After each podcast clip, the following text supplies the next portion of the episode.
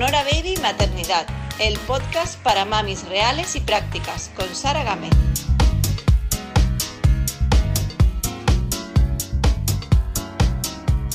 Bienvenidos un día más al podcast Sonora Baby Maternidad. Hoy tengo conmigo a Ana. Ana eh, vive en México, es una profe, una maestra, y eh, ella misma se va a presentar ahora, pero quiero deciros del tema que, vamos a hablar con ella, que es Montessori, porque os gustó mucho la entrevista que le hice a Ruth sobre Montessori. Eh, con ella nos centramos en la edad de los seis años en adelante y con Ana nos vamos a centrar en la edad de los tres, en la etapa de los tres a los seis años del niño o niña que me parece una etapa también muy importante del desarrollo y, que seguro que Montessori y la filosofía Montessori tienen mucho que aportarnos ahí. Así que ella está especializada en esta etapa y nos va a hablar sobre este tema. ¿Qué tal, Ana? Hola, buenos días. Hola. Pues muchas gracias por la invitación, Sara. Es un placer estar aquí. Y bueno, pues, pues sí, como tú dices, la etapa de, de 3 a 6 años es muy importante. De hecho, María Montessori habla de ella como la más importante en el desarrollo. Eh, en concreto la de los 0 a los 6 años, aunque hoy nos vamos a centrar más en la de 3 a 6, em, el primer plano del desarrollo va desde los 0 años hasta los 6, con sus matices, porque de 0 a 3 es verdad que pasan ciertas cosas y luego de 3 a 6 eh, pues hay otras necesidades y ya se desarrollan pues pues otras cuestiones diferentes en la niña, en el niño, ¿no? Pero sí es verdad que María Montessori recalca mucho que, pues que es la etapa más importante de los 0 a los 6 y que luego en la adolescencia se vuelve a dar otra de, periodo creador, porque esta etapa de los 0 a los 6 años es como una etapa de, pues donde se inicia todo, ¿no? Eh, y en concreto la de los 3 a los 6, pues es donde ya ha pasado por un primer plano desde los 0 a los 3 y en los, en los 3 a los 6, pues, pues, eh, pues ya se ven otras ciertas cosas que no sé si quieres que, que veamos más así. Yo puedo seguir hablando o no sé muy bien cómo, si tú, bueno. Yo te voy, si quieres te, te, voy preguntando, pero vamos, tú puedes hablar mm, todo lo que quieras. me parece interesante todo de este tema, así que puedes hablar lo que consideres interesante e importante. Pero si no, yo te voy también un poco preguntando en base a lo que tú me vas, me vas contando. Y, yo, por ejemplo, eh, dices que de los 0 a los 3, claro, yo te entiendo, ¿no? De los 0 a los 3, cuando se crea la, bueno, la, eh, la personita, ¿no? Porque primero es un bebé, que es un poco como que no razona nada y tal, eh, y ahí empieza a ser ya un niño. Y a los, tres, a los, tres, ya es un niño o niña, ¿vale? Cuando diga niño, es niño o niña, ¿vale? Para no alargarme.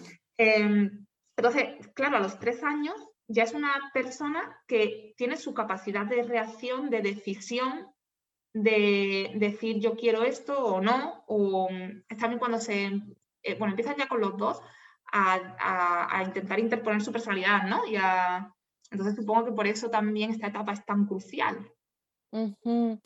Pues sí, o sea, es que de hecho desde, mm, desde me tengo que ir como un poco más atrás de los 3 a los 6, aunque sé que nos vamos a centrar más en 3-6, pero es como por retomar y entender un poco em, esto de lo que nos habla la doctora María Montessori de los, pues de, del primer plano del desarrollo que va desde los 0 a los 6 años, ¿no? Pues es desde el nacimiento, en realidad, bueno, antes del nacimiento ya está el periodo uterino y embrionario, ahí ya pues suceden muchísimas cosas, ¿no? Para que se pueda formar al final, pues, eh, pues un ser humano completo en el momento del nacimiento, ¿no? Entonces, em, sucede extrauterinamente mm, después del nacimiento empieza lo que María Montessori llamó el embrión psíquico o espiritual. Y este se genera gracias al ambiente exterior, al contacto con el ambiente exterior. O sea, nosotros podemos llegar a nacer por el ambiente interno que tiene la madre. O sea, el ambiente, la madre en sí es un ambiente. En Montessori se hablan de los ambientes, ¿no? El ambiente preparado de la casa, el ambiente preparado de la escuela, la madre en sí, la madre que gesta, la madre gestante es, el ambiente preparado para, el bebé que está dentro, ¿no? Y lo tiene todo listo para que el niño pueda desarrollarse y bueno, pues finalmente cuando el niño puede y decide y, está listo, pues llega a este mundo. Entonces, después de que eso sucede, hay un ambiente exterior que es lo que condiciona todo en el niño y es ese, pues ese, lo llama embrión espiritual o psíquico, porque ahí es donde va construyendo él toda su psique, a partir del nacimiento. Entonces, desde los 0 a los 6 em, están los periodos sensibles latentes. Eh, los periodos sensibles son cuatro y desde que nacen sí que tienen como un punto de inflexión, pero, pero son cuatro muy claros, que es el del movimiento. Vemos en los niños la necesidad de movimiento, sobre todo ya pues centrándonos en la etapa 3-6, ya hay un movimiento más coordinado, ya han aprendido a caminar, ya corren, ya trepan, ya, ¿no? Como que pues van refinando esos sentidos, van como pues poco a poco pues haciendo los suyos, ¿no? Entonces uno de ellos es el movimiento, otro de ellos es el lenguaje, otro de ellos es el orden y el refinamiento de los sentidos, o sea, como todos sus sentidos, el de la vista, el olfato, el gusto, el tacto.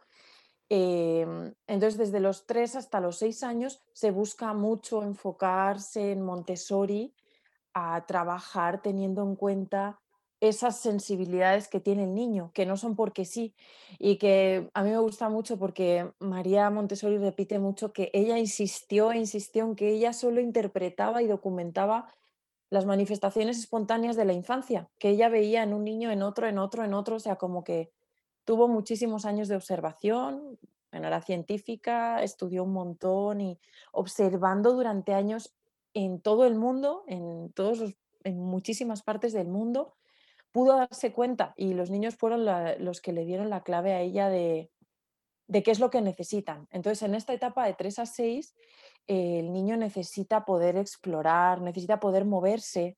Por eso en Montessori es tan importante la libertad del movimiento, no estar estáticamente sentados en una silla, que ellos puedan ir, que puedan venir. Eh, ¿Qué actividades se pueden hacer de movimiento con estos niños de 3 a 6 años? Puesto que es, un, es una necesidad básica que tienen, ¿no? O sea, y si tú le cortas esa necesidad de movimiento al niño y no le respetas esa repetición, que los niños están mucho en la repetición en esta edad, luego ya en la primaria no, o sea, no quieren repetir tanto, necesitan variaciones, están en otro punto totalmente diferente, pero si observamos a los niños de 3, 4 años, están en la repetición, quieren hacer una y otra vez una cosa que hacen y hasta que lo logran y una vez que lo logran lo refinan y van añadiendo como un poquito el reto, porque eso de esa repetición les permite a ellos eh, como pues pues crearse, ¿no? Em, pues sí, o sea, consolidarse en el movimiento y refinarse y, y entonces, pues, ¿qué actividades podemos hacer con ellos? Pues escalar, caminar en línea recta, caminar en línea curva. En Montessori tenemos la elipse para que caminen, para refinar también el equilibrio, el autocontrol. Em, eh, se puede caminar, o sea, se debe caminar a su paso, respetar el paso que ellos llevan, que muchas veces vamos con prisa y pues no siempre se puede hacer pero pues ellos así andan y pues no van tan rápido porque no pueden y sus piernitas son más cortas, ¿no? Pero tener en cuenta siempre que podamos eso, ¿no? El respetar su ritmo, caminar a su paso, actividades al aire libre son maravillosas, permitirles explorar. Em, si me permites, puedo recomendar también como libros a mí me gusta mucho, bueno, de María Montessori recomiendo toda la bibliografía, que puedo decirlos o los puedo nombrar al final o como sea, pero como leer a María Montessori da muchísima claridad, porque ella lo explica todo y sí lo explica con palabras accesibles a todo el mundo. O sea, tú coges el libro y lo puedes leer sin problema y ahí viene todo en realidad.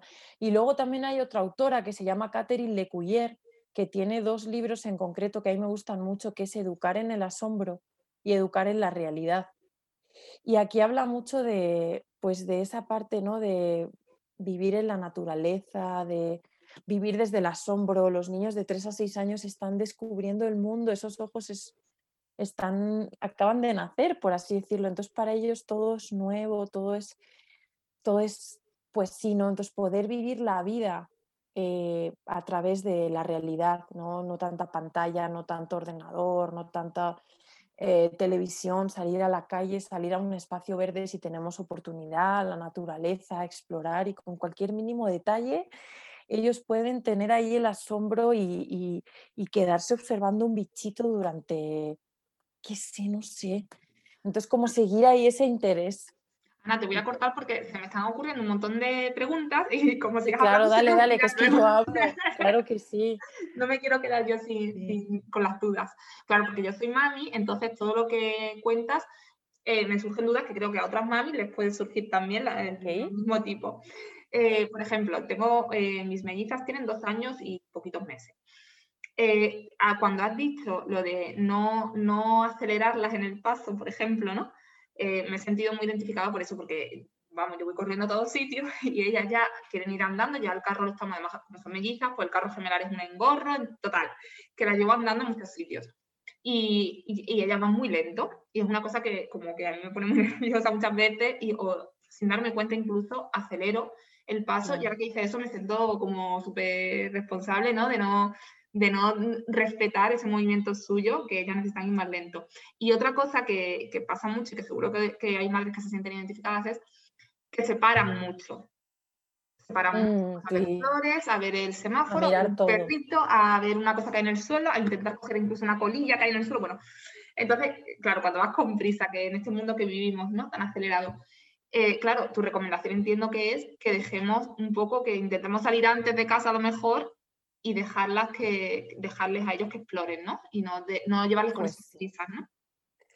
Claro que es lo ideal, no siempre se puede, pero como ya solo tenerlo en la mente y ponerle conciencia a eso, sobre todo saber que el niño no lo hace por tocarte las narices o porque, obviamente, ¿no? Pero, ay, este niño, ay, otra vez se paró, ay, otra vez, como que es que es una necesidad, ¿no? Como ya solo verlo desde otra mirada y darle otro enfoque de, ok, ahora a lo mejor no se puede, pues a lo mejor se le puede transmitir de otra manera, ¿no? Si no se puede. Mira, yo sé que, pues no sé, este, te gusta, como hacerte responsable tú de lo que es tuyo, ¿no? De, mm, pues si tenemos prisa, pues es una prisa adulta. El niño no tiene prisa por nada. Es el adulto el que le marca los ritmos casi siempre, ¿no? Entonces, como que, pues, hacerte responsable y de eso, tampoco para que, ay, pobre niño, pobre mi hija, o ya todo lo hago mal, pues no, pues así es la vida y no siempre se va a poder, pero, pero tratar de darle prioridad a eso y sobre todo entender que, pues que es que lo está necesitando, está en ese periodo sensible y es una necesidad para él, ¿no? O para ella. Además, es una etapa que, pasa, o sea, yo siempre digo lo mismo, que todo es muy temporal con los niños, son etapas. Y yo, por ejemplo, ahora mi hijo mayor tiene seis años y pasó esa etapa y ahora va más rápido que yo, va corriendo, va saltando por, la calle. Entonces, sí que tenemos que tener un poco esa conciencia, ¿no? De un poco de calma y decir, bueno, ahora estoy en esta etapa, me toca esto, como cuando quieres salir de casa y tienes prisa y está entretenido el niño con cualquier cosa y venga, vámonos y vámonos y vámonos y venga que hay que ponerse los zapatos y no quiero y no sé qué, estoy haciendo esto otro. Y las madres ahí nos ponemos muy nerviosas, yo la primera. Eh, y sí que deberíamos tomar un poco de conciencia de que es una etapa, me lo, me lo, digo también a mí misma, ¿eh? que es una etapa y que quizás tenemos que planificarnos si queremos salir a algún sitio pues con más tiempo porque ellos tienen su momento vital, ¿no? Que es lo que tú estás entendiendo de que necesitan eso. Claro, sí, Así es, entonces, pues sí, pues es pues ir adaptando lo máximo que podamos, eh, pues, pues la vida a, convivir con niños, ¿no? Que llevan unos ritmos diferentes y no siempre se puede y es todo un reto, es todo un reto. Pero pues ahí está. Entonces sí, y se pueden hacer cosas, se pueden hacer cosas aunque no se vaya a una escuela Montessori, se pueden hacer cosas, pues es cambiar la mirada hacia el niño, para mí es básico leer, o sea, a mí me dio la clave la lectura de, María Montessori de sus libros, porque como educadora, como tía, como acompañante de, niñas y niños que llevo siendo desde hace 12 años, pues te da clave de muchas cosas, de mm. muchas cosas. Entonces, pues sí, y entonces en esta etapa de 3 a 6 está muy presente la necesidad del movimiento libre digo siempre, ¿no? Pero como que en esta etapa en concreto la, la parte sensoriomotor está ahí muy, muy latente. te quiero preguntar, em, por ejemplo, cuando eh, están comiendo, lo típico que les ponemos en una mesita a merendar o en una trona y atados, ¿no? Que se suele hacer mucho con niños de hasta, hasta los tres años, se, hace todavía. Eh, mm, Montessori, ¿qué aconseja o cuál es la, la filosofía? Que, no, para comer y estas cosas no se les tenga sentado o que se les deje levantarse de la mesa si en un momento dado quieren o no, o hay que decirles no, para comer hay que estar sentado. Pues mira, en Montessori se busca que el niño se adapte a la sociedad en la que vivimos porque somos seres sociables y porque pues hay cosas que así son, ¿no? O sea, la gente no va comiendo de pie por la casa, ¿no? O sea, como que entonces la idea es como ponerle conciencia a eso y sin que se genere como una sensación de que es una obligación comer, eh, o sea, de tienes que comerte esto, si no te comes esto, no vas a lo que sea, ¿no? Que muchas veces pues ponemos consecuencias que son castigos porque no son consecuencias. Una consecuencia es algo relacionado con el acto que tú has hecho, o sea, pues ¿no? O sea, como que ahí hay diferencia entre consecuencia, castigo, chantajes, el si haces esto te doy lo otro. Entonces, en Montessori, ¿cuál es la... Partiendo de la base de que María Montessori de los 3 a los 6 años lo que construye es una casa para los niños. El ambiente preparado de Montessori se llama Casa de los Niños porque es literalmente una casa para los niños, donde todo está a su altura, todo está a su nivel, todo está a su altura, eh, todo está hecho a su medida y a su, para su tamaño. Entonces, como una casa en miniatura, donde el niño puede encontrar todos objetos reales, lo más naturales posibles y con los que el niño puede explorar. Relacionado con la comida, pues encuentra un lugar donde poder sentarse, donde tiene comida a su altura, donde se le ponen instrumentos que él puede utilizar para poderse servir él mismo esa comida y podérsela preparar. De hecho, hay una presentación en Montessori que así se llaman los materiales que se van utilizando y tú les vas presentando al niño, que es cómo preparar alimentos. Y niño desde, niños desde antes de los tres años ya están preparándose su manzana, su plátano. Obviamente no le vas a poner un cuchillo con unas hojas afiladas, pues buscas algo que sea seguro para el niño, por supuesto, pero su tablita para cortar, su recipiente y ahí está su mesita con su mantelito, él lo prepara, luego lo limpia y son capaces. Son capaces, pero igual que hay que darle el tiempo al niño para que camine a su ritmo, pues hay que darnos el tiempo para mostrarles cómo servirse una, cómo, primero cómo prepararla, lavarte las manos, cómo, cómo se prepara, pues todo ese ritual que hacemos los adultos en la vida adulta se le muestra al niño desde que son muy pequeños y normalmente cuando se da así y no desde la obligación de o comes o y le sientas en una trona que está a una altura que nivel suelo, que, o sea, como todo es como que yo veo a veces, digo, es que para ellos debe ser todo como el mundo adulto tan de cosas de gigantes que ni llegan a ver lo que hay sobre la mesa, cómo les va a apetecer lo que hay ahí encima del plato si ni lo ven. No digo, o sea, como exagerando un poco. Ponerlo de tal modo que, que le den ganas. María Montessori también habla de que, los materiales le atraigan, ¿no? que sean tan bonitos que quieran cogerlos. Pues igual es con la comida. Para María Montessori en casa de los niños también un material es la comida y el preparar sus alimentos y el que esté ahí visible para ellos y accesible para cuando ellos quieran comer. Obviamente entramos en lo mismo, no siempre es posible, te vas a un restaurante o te vas a casa de la familia o te vas, pero en tu propia casa sí puedes hacer cambios para que las cositas estén a su altura y él tenga la oportunidad de, tener una mesa a su altura, la comida a su altura y instrumentos seguros con los que él poder prepararlo. Obviamente que antes tú tienes que, pues que presentárselo y que saber bien cómo, cómo hacerlo para que el niño entienda el proceso. Sí, se me ocurren muchas ideas en, todo lo que estás diciendo. Claro, como tengo hijas de, de, más o menos esas edades, que van llegando a esas edades, eh, y estoy segura de que las que nos estén escuchando, las mamis, pueden poner en práctica tus consejos en casa en muchísimo, bueno, el simple hecho de darle un plátano y, y, pelar, que se lo pele, simplemente.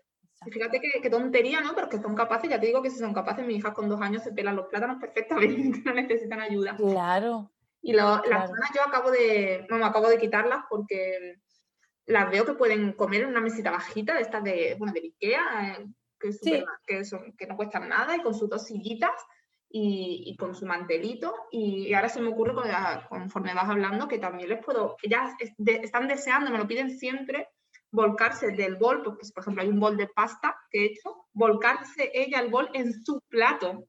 Simplemente eso, están siempre pidiéndome que no, y yo les digo que no, que no, que lo vaya a tirar todo. No, no, yo te lo, yo te lo pongo, yo te lo pongo. Y no, las voy a dejar, las voy a dejar que lo hagan.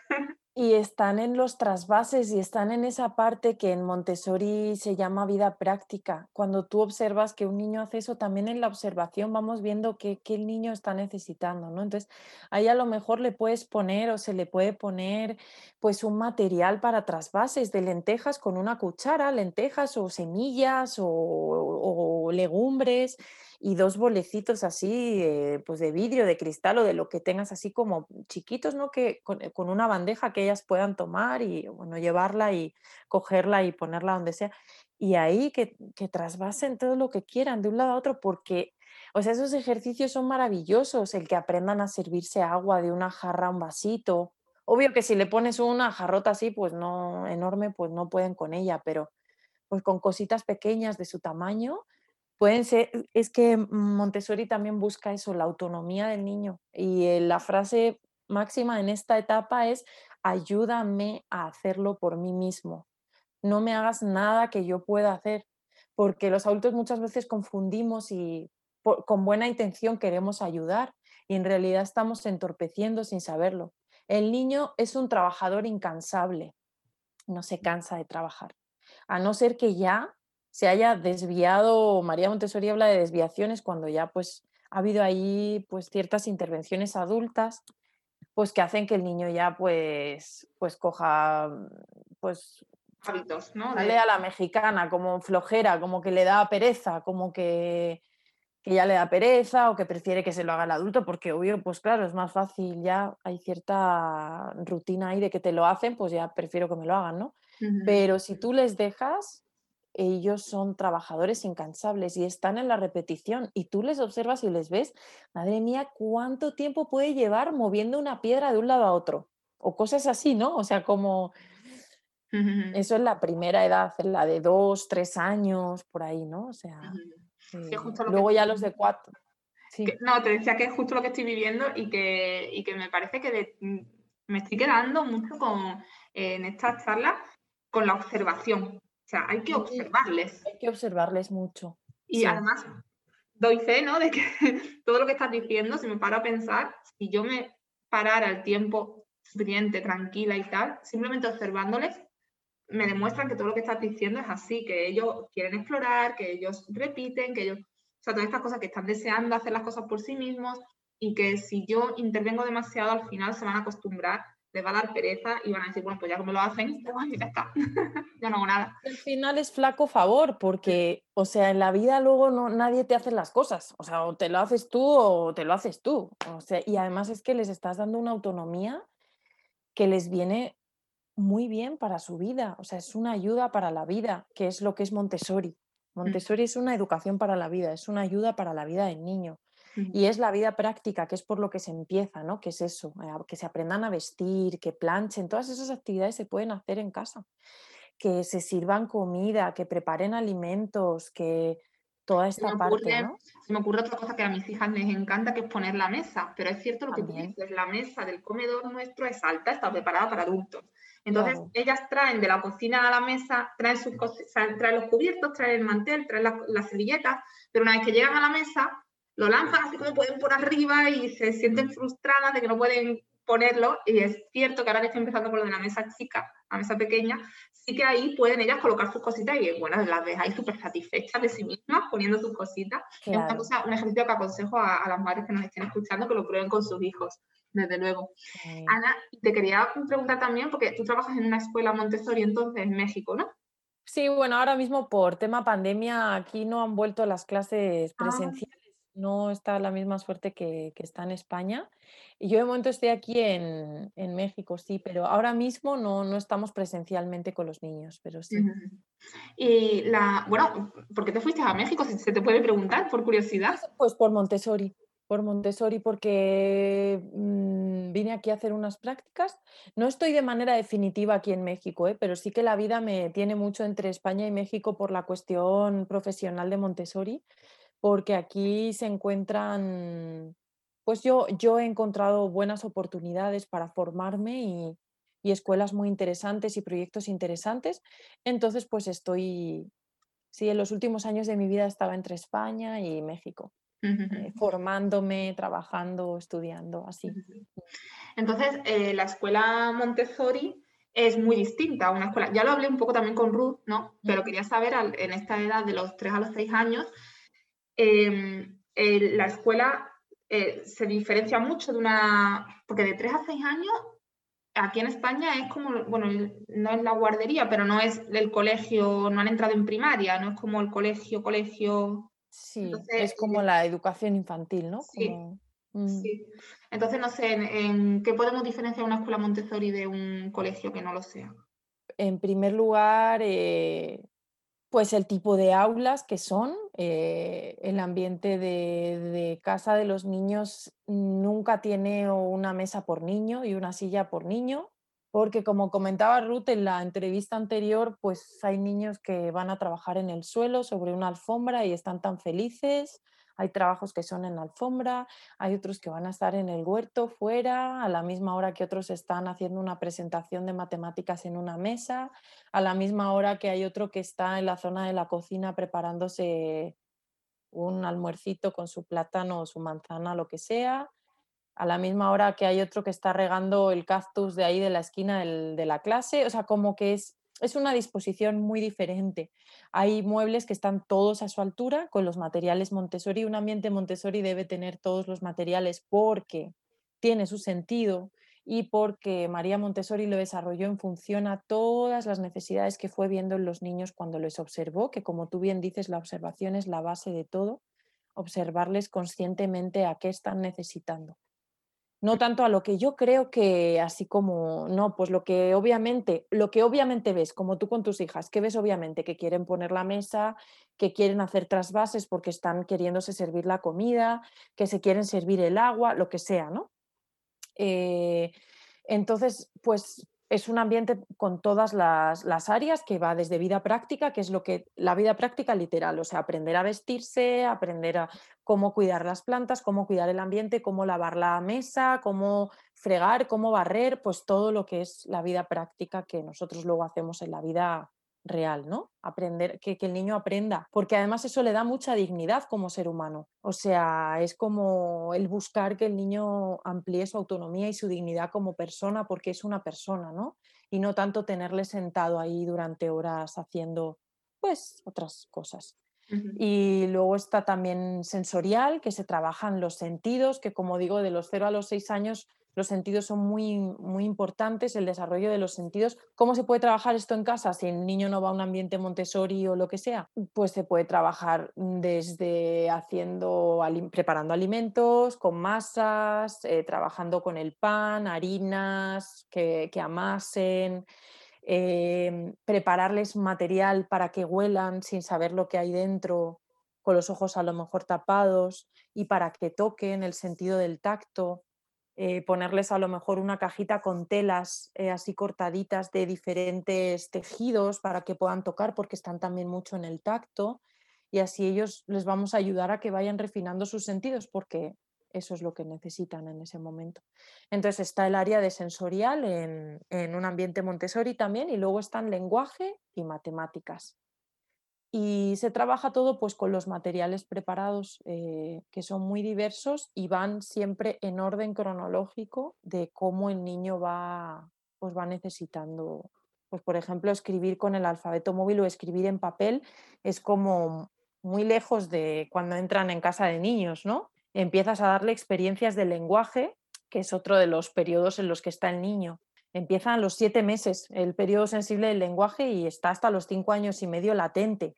Y la cúspide es a los dos, que podemos ver que más o menos entre, a partir de entre esos meses de los dos años arriba o abajo es cuando está la explosión del lenguaje. Entonces, en, este, en, cuanto al lenguaje, ¿de qué manera se les puede fomentar o, no sé, estimular? Pues, pues mira, eh, hablar mucho con ellos, escucharles, fomentar conversaciones, eh, darles darle muchísima importancia a cualquier cosa que te estén contando, em, pues sí, darle valor a eso. Con eso ya es mucho. Contarles tú también muchas cosas, muchas historias. Que las historias sean reales. En Montessori también se ve mucho la parte de que la mente abstracta no llega hasta más adelante, hasta los seis años. Son súper concretos. Hay veces que al niño le dices como que no son capaces de abstraer, son súper concretos. Eh, entonces, es que no sé ahora en qué ejemplo poder ponerlo, pero em, como que necesitan experiencias concretas, porque además acaban de llegar a este mundo, entonces vienen muy bien que les cuentes muchos cuentos, que les leas historias, adivinanzas, acertijos, rimas, poesías, todo eso, el enriquecimiento de vocabulario, pues le va a dar una riqueza inmensa de vocabulario y de, para crear un, lenguaje lo más sólido y lo más eh, rico posible. Eh, y que sean historias reales, no tanto de hadas, no tanto de ¿no? como de, de, elementos así fantásticos que el niño todavía no entiende, no discierne lo que es real de lo que es fantasía. Entonces la fantasía se puede dejar para un poco más adelante. A partir de los seis años el niño ya diferencia bien y sí que tiene esa capacidad de abstraer que un gnomo no existe o que las hadas no son reales eh, y que las brujas tampoco, pero y entonces contarles como historias muy reales, imágenes que sean reales. Para lenguaje se utilizan también tarjetitas, que hay muchas, se pueden encontrar ya muchas en internet. María Montessori le llama nomenclatura clasificada, es mucho el nombre de las cosas, ponerle nombre a los objetos, que ellos lo conozcan, pues con una foto, por ejemplo, elementos de la cocina y pues una cuchara y le pones, le dices, pues esto es cuchara, si no sabe leer todavía, luego ya le puedes poner el letrero abajo para que lea, ¿no? Y es una ayuda también para la lectura, porque él está viendo el objeto de cuchara, ya lo reconoce y puede leer con mayor facilidad. Eh, pues sí, tarjetas así de nomenclaturas clasificadas que lo llaman, pero eso, o sea, las conversaciones, libros que sean reales, rimas, todo eso. Mm, eso me ha parecido básico, lo de la conversación, que es tan sencillo como, como, eso, como dejar de pensar que no nos entiende y que para qué te vas a poner a hablar con, con, ese niño tan chico, pues sí, pues hay que hablarle. Por eso me parece que las abuelas fomentan mucho el lenguaje de los niños, en los casos que conozco, porque las abuelas abuelas que les hablan mucho, por lo menos lo que, lo que yo conozco. Eh, y te quería preguntar, me ha llamado la atención también las matemáticas tan pequeñitos, Uy, sí, el niño tiene por naturaleza, tenemos una mente matemática. Pueden llegar, de hecho, de hecho, la, o sea, se dio cuenta María Montessori de que yo también aluciné, fue una de las cosas que más me maravilló. Dije, ¿matemáticas tan chicos? Pues sí, sí. Y entonces, pues para fomentar la mente matemática hay muchos materiales maravillosos en un ambiente Montessori que cómo se puede hacer si no, pues de manera manipulativa, en casa, eh, mm, fomentando el razonamiento lógico, como pues con cosas que sean tangibles también, puede ser contar, con, objetos que sean teales. Eh. Es que matemáticas es muy amplio, pero sí tener, tener Sí. Perdón, no, que se me ocurre, eh, por ejemplo, que con mis hijas les gusta mucho subir las escaleras, eh, no en el ascenso, sino en la escalera, y voy contando los escalones, uno, dos, tres, cuatro, y siempre llego hasta el 10 porque me parece que a partir del 10 ya va a ser muy, difícil.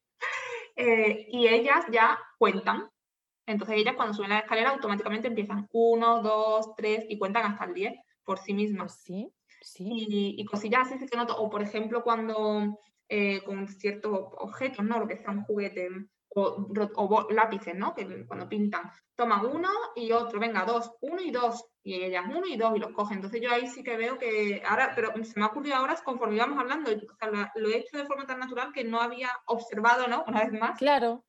Que, es que... están pendientes de las matemáticas también. Para que veas que, claro, es que nuestro ambiente están las matemáticas y lo necesitan para la vida. Ya no me estoy yendo yo a las matemáticas que dábamos en bachillerato o en selectividad o lo que sea, no.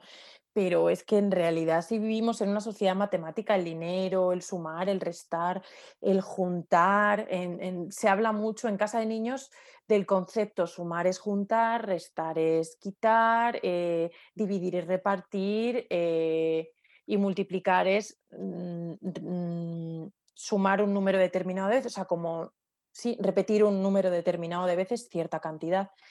Entonces en Montessori se trabaja mucho con el banco, el material del banco es maravilloso porque introduce el concepto de, bueno, está el sistema decimal, claro, pero el concepto de unidad, de decena, de centena y de unidad de millar. Y con el banco, que es manipulativo y tienen una unidad aquí, una decena que son 10, una centena que son 100 y lo pueden tocar y lo pueden ver, y un cubo del mil o del millar, y con eso suman, restan, dividen, obviamente que son varios de esa cantidad, ¿no? O sea, como muchas unidades, muchas decenas, muchas centenas, y con el banco ahí aprenden, suman, restan, multiplican, dividen. yo diría que es el material básico de, ¿El banco que Es que se llama así, el material del banco se llama. No, es el abaco. No, no No, el abaco va, vaya más adelantito, también tiene abaco Montessori, sí. Pero el material del banco, si lo ponen en internet, si se busca ahí, ahí aparece. Y yo diría, diría que para matemáticas me atrevo a decir que es como el material estrella. Sí, el banco. Bueno, Ana, eh, no sé, me has dado ya mucha información, creo que, queda muy claro el, bueno, es que hay mucha cosa detrás, hay muchísimos detalles de los que podíamos, muchísimos matices de los que podíamos hablar, pero sí que nos has dado una idea muy clara de lo que, en lo que consiste la filosofía de María Montessori de la etapa a los tres, de los tres a los seis años. Eh, Ana, para ir acabando me gustaría saber si te podemos encontrar, no sé, si tienes Instagram, alguna red social, si te quieren seguir, o o eres como Ruth, que no tienes nada. Sí, no, la verdad es que no hago mucho caso a las redes, pero pues no sé si cualquier cosa a través de ti a lo mejor podría ser. Sí, sí, sin problema, sin problema, sí, sí, pues por supuesto. Sí, lo único que, bueno, que tú sabes que la gente está muy metida en las redes sociales, le gusta mucho ver, ¿no? Con sus ojos y, por si tenías alguna, alguna red social, pero ya me pues imaginaba. si, me animo, si me animo a hacerlo, te, te aviso, pero de momento no. Yo te digo que dije a Ruth y es que no te lo hagas. Porque quita tiempo. Él vive muy bien sin redes sociales. Y yo si no fuera por el trabajo que, tengo no, no, tendría. Así que pues sí. yo lo que le dije a Ruth la envidio mucho, así que en ese sentido, yo mi consejo. Mira, una cosa que, no me, que me gustaría no dejar de citar porque se me ha olvidado y es otro periodo sensible que podemos ver en estos niños, que es el periodo del orden y que la cúspide está en los dos años. Necesitan... esta, era una de las cosas que cuando lo has comentado se me ha pasado y era una de las cosas que te quería preguntar, me ha llamado mucho la atención también, el orden. Sí, el orden. Y va, sobre todo la cúspide está en los dos años, pero el periodo del orden está ahí latente, sí. O sea, es un poquito antes de los tres a los seis, ¿vale? Pero, pero sí que, pues eso, ser conscientes de que pues todos necesitamos un orden interno y que los niños están empezando a vivir en este mundo, entonces necesitan como esa sensación de orden. ¿Cómo se puede llevar este orden a la vida práctica o real? ¿no? Pues, pues tener orden en el ambiente donde se esté, en el ambiente de casa, eh, un orden preparado para su autonomía, que les dé autonomía. Y, y bueno, luego ya he hablado un poco, hemos hablado de, de qué más les da orden, ¿no? De cómo son las cosas, cómo se tiene que hacer y así es, pues actividades prácticas que él puede hacer como así se sirve agua, ¿no? Con este orden servimos agua. Primero agarramos la jarra, servimos, la dejamos, eh, todo este tipo de, actividades. Em, Entonces no es, un orden, no es un orden eh, tanto en, en que tengan, porque por ejemplo, a ver, yo tengo dos niñas de dos años y mi salón ordenado no está. Ya. Y bueno, y el mayor de seis años que tampoco ayuda. Entonces, no sé si ese orden es el que te refieres, porque entonces lo estoy haciendo muy mal, porque ya te digo, me cuesta mucho mm. salón tenerlo medianamente mm, ordenado. Ya te entiendo, si no es como un orden más de darles, al, darles a los niños un orden mental, pero también es verdad que los niños en el momento cúspide, que suelen ser a los dos años o así, cuando tú les ves a los más pequeñitos de casa de niños, que son los chiquitos que acaban de entrar, que a lo mejor todavía no tienen los tres años, son los que se encargan de poner todo en su lugar. O sea, si ven un lápiz ahí al fondo, normalmente se dan cuenta y lo colocan en el lugar donde van los lápices.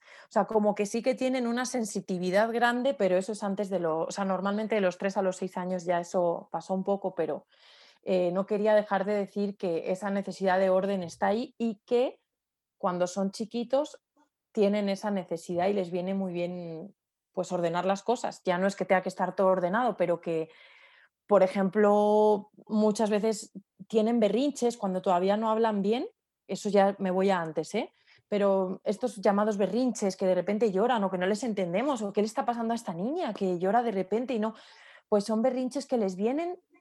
María Montessori pone ejemplos de que a lo mejor siempre está puesto ahí el paraguas, va en la entrada y hoy se lo ha encontrado en el salón y no lo entiende y se emberrincha porque es como que no entra en su cabeza, ¿no? De como que se está, se, mm, ¿cómo decirlo? Como que se queda súper, pues en shock, ¿no? De como que no entiende si eso va ahí, porque entonces ese es el orden al que me refiero.